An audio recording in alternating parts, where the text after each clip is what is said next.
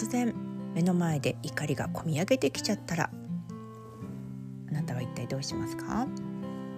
子供も大人も理想の夢実現。勉強も仕事も人も大好き。を増やして楽しんで生きる。お役立ち情報をお伝えしています。さて今日からもう仕事始めの方もいらっしゃるかもしれませんね。皆様安心安全で過ごされていますように。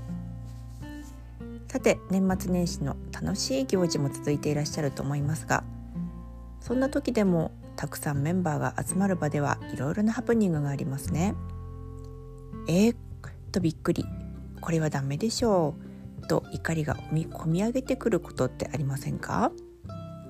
今のこの楽しい雰囲気を壊したくないし今年はあまり怒りたくないなというふうに目標も立てたしでもダメなことは叱らなくちゃいけないしどう収めればいいかな。うまく叱るのって難しい。アンガーマネジメント。とりあえず深呼吸しながら10数えようかな。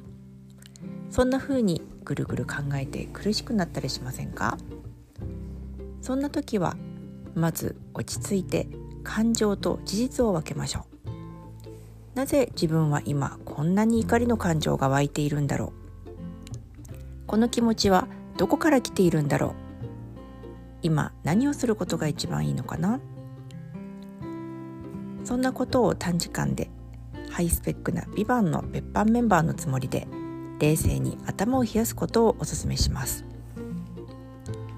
感情に任せて大きい声で叱ったり理由を並べて論破したり物に当たってしまったり他の人のせいにしてしまったり、まあ、こんな人はなかなかいないと思いますが、まあ、こんな風にしてしまうとこちら側が負けです。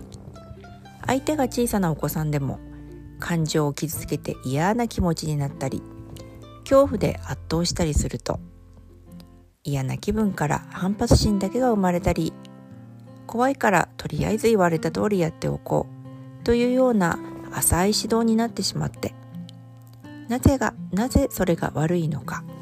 だから自分はどうするといいのか。そんな風に考えて行動する機会を奪ってしまいます。自分が激しく怒ってしまったりする。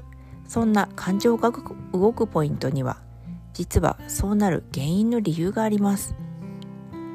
例えばかつて私は正義感が強くて学校行事では生徒さんたちに早く効率よくいい結果を出してあげたくて先回って説明を山ほど準備して分かりやすい説明を何回も繰り返してそして実際やってみてなんだか容量が悪そうだなと思ったらこれをしたらいいと思うよ。それは無駄。いらないと思う。早くやろう。そんな風にたくさん親切のつもりでアドバイスや注意指導をしていました、まあ、その結果そこそこ時間内でいいものができたんですけれども生徒さんたちの表情は今一つでなんだか無気力。自分で決めてやりたかったとボソッと言われてしまいました。挑戦も失敗も自分のそして自分たちの経験が自分を成長させるんですよね。振り返ってみるとかつて自分が母親から言われていた言葉を言っていました。しかも絶対言われたくなかった言葉でした。自分が子供の頃にとても嫌だったのにね。そして大人教師親の立場になると子供たち生徒たちのためを思って言っちゃったしやっちゃったんだね。こんなようふうに気づいたら子供時代の自分と子供時代の、若かった母の両方を癒すことができてじゃあだから今度は違う方法でやってみようというアイデアがいい気持ちで考えられてどんどん出てきました。こんな風にあなたが求めている答えはあなたの中にあります。あなたの過去や内側を深掘りして困っている理由を見つめて過去の自分の経験気持ちを癒してあげると今の自分が落ち着いていい対応指導ができるヒントが見つかりますよ。